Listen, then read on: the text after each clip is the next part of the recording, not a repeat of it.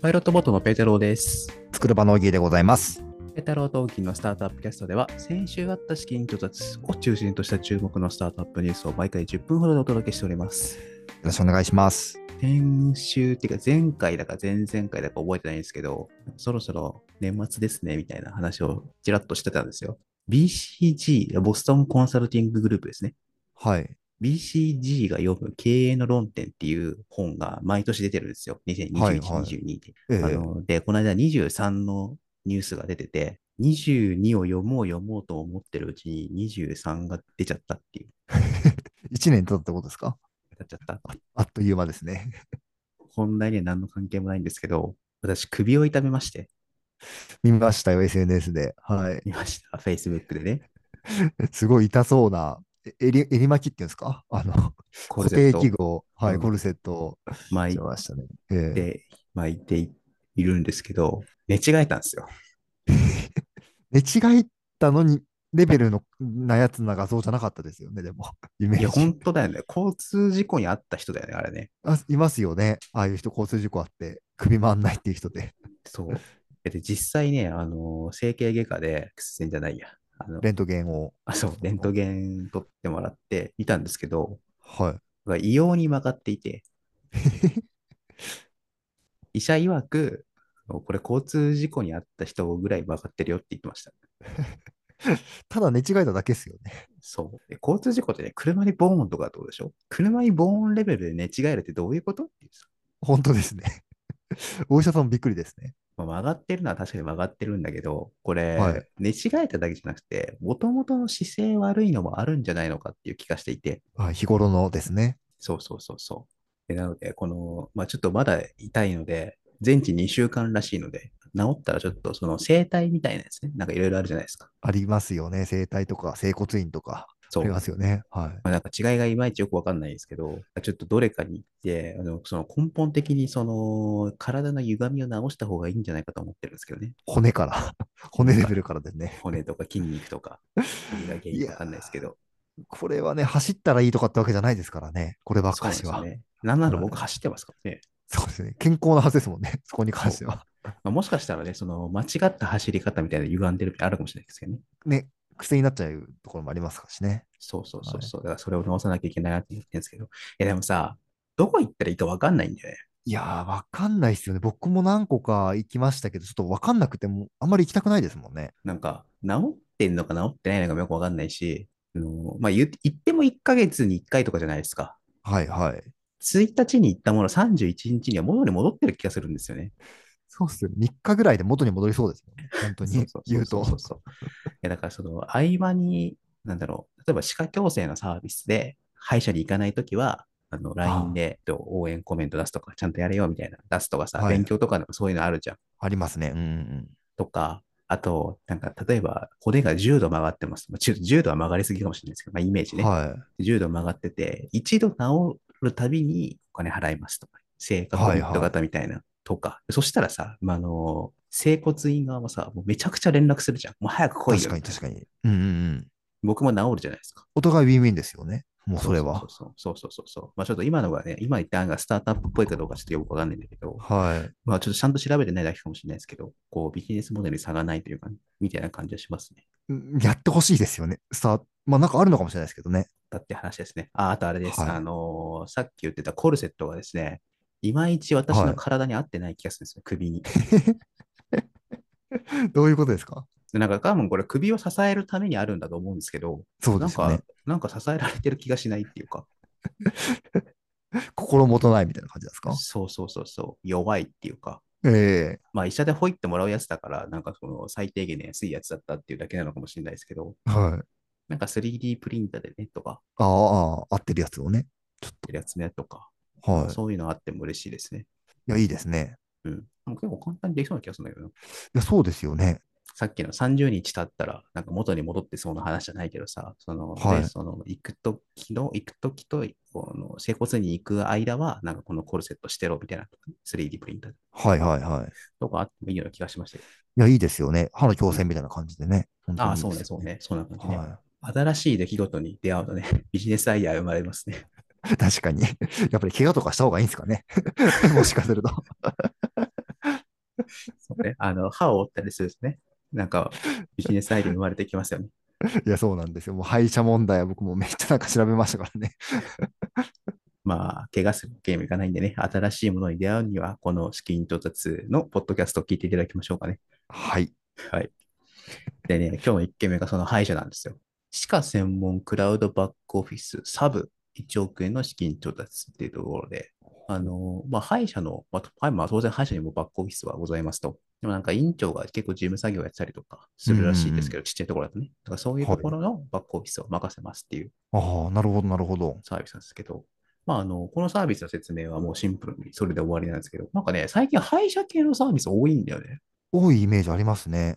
なんかこの間もあのーサイバーエージェントキャピタルさんがやってるマンスリーピッチでの話もちょっとしたと思うんですけど、そこでもね、はい歯医者の話ありましたし、えなんーか歯医者かける VR みたいな話とかもありましたし、あと歯科矯正もそうだよね、さっき言ってた。あ、そうですよね。なんだか知んないけど、今年歯の話多いんだよね。あ、でもいいですね。なんか、あんまりすごいアナログなイメージありましたからね。この業界。はうんまあ当然ね、多分まあ歯医者と普通の、普通の医者っていう意味では、なんか他のなんか内科とか小児科とか、比べりゃね、それ全部足すからね、あの歯医者の方がちっちゃいからまあ後回しになるって、まあそれはそうだと思うんですけど、まあそれい。で、うんうんうんあの医療の方が一段落したから歯医者の方がで同じようなことが起きてるっていう話なのかもしれないですけどね、たまたま今。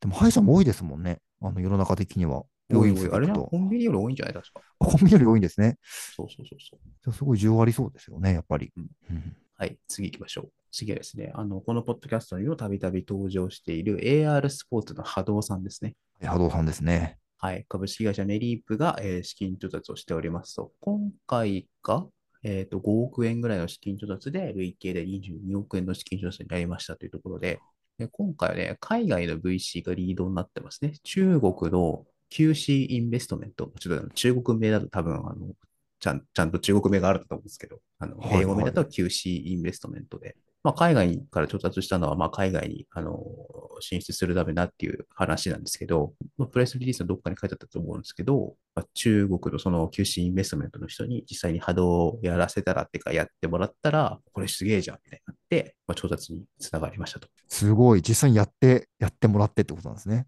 海外にもあるんですよね。波動ができる施設が。あるある。おそらく。中は国はなかったのかな、少ないだけから、ちょっとまだパッとわかんないですけど、い。はい。もう波動ってワールドカップもやってるらしいからね。そうなんですね。 うん、世ワール界ドカッ大会プ 3, 三回やってるらしい。すごいですね。なんでしょうね、サッカーとかバドミントン、波動みたいになるかもしれないですね。いや、いいですね。ちょっと夢がありますね。うん夢があるよね。応援しております。応援しますね。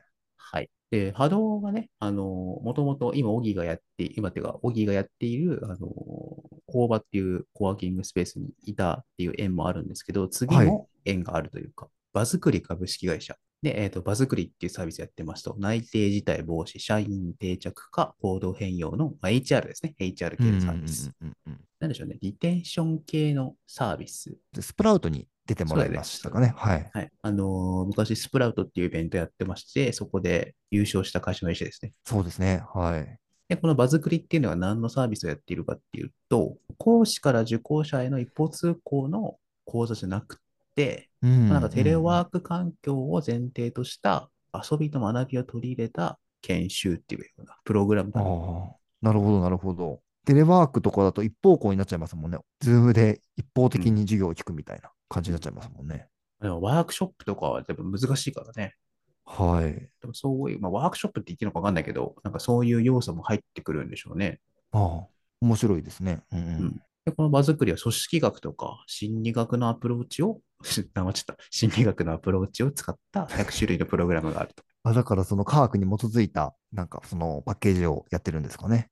やっぱテレワークとかでね、なかなか社員のモチベーションが下がるみたいな話よく聞くんで、うんすごいそういうところに需要があるんですかね。いや、なんかさっきのワークショップじゃないんだけど、この間ちょっと大学の先生と話してて、やっぱりまだ100%オフラインではないらしいんだよね。まあうんうん100%オフラインでもうならないと思うんだけど、あの一部の授業はオンラインで、まあ、なんかズームでやってるみたいなイメージだよね。うんうんうんうん。でもやっぱりそのワークショップみたいな議論するような議論、ディスカッション系の授業は、まあやっぱりオフラインでなるべく、なるべくっていうかまあ普通にやってるみたいな感じなあ、そうでですよね。うんうんなんかあの、すごいざっくりとは、その講義みたいな一歩通行でいいものは、あの、オンラインでやって、うん。はなんかい。ディスカッションとかはオフラインっていうのが、まあ一つの目安だと思うんですけど、まあでも、はいでも言うてもね、その、パリで働いてますみたいなさ、うん人がいたときに、全部オフラインでやるわけにはいかないから、そうですね。うん、だからこのディスカッションとかみたいなやつが必要なんだけど、オンラインでやるっていうところを狙ってるのかな。ああ、面白いですね。うん。はい。じゃあ次は、えー10億円以上の資金調達コーナー行きましょう。はい、10億円以上。はい。こっちは、えっと、この2つはですね、あの、そんなに僕ら詳しいわけじゃないんですけど、10億円以上で重要性が高いので、ちょっとだけですけど、紹介しておきましょうっていうコーナーでございます。はい。はい。1社目が五条カンパニー株式会社で70億円のシリーズ E。 70億円。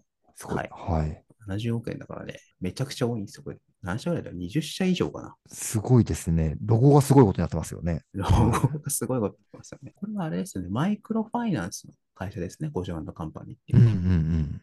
はい、次。株式会社フェズがシリーズ D で18億円の調達をしておりますと。えっと、リテールデータプラットフォーム、ウルモっていうのをやっておりますと。ね、ウルモは購買データとか、店頭のデータとか、バイヤーの施策のデータとか、販促データとか、まあ、リテールに関していろんなデータありますよねと。それを管理、分析する、えーサービスですと。これ多分あれだな、自社のデータだけじゃなくて、ビッグデータ保有会社っていうのかな。ああ、そういうことですね。うんはい商品情報データベースとか、店舗データベースとかが、まあ、世の中にいっぱいあるんですけど、そういうのと連携させて、自社のサービスの、サービスごめんなさい自社の商品の分析とかもするのかな。じゃあ、この商品売れてますよとか、そういうのをもう本当に科学的に分かるような感じってことですかね。で、さらに広告も出せるみたいな。はい、というところでございました。じゃあ本日はこの辺でお別れしたいと思います。ベタロー同期のスタートアップキャストでした。さようなら。さよなら。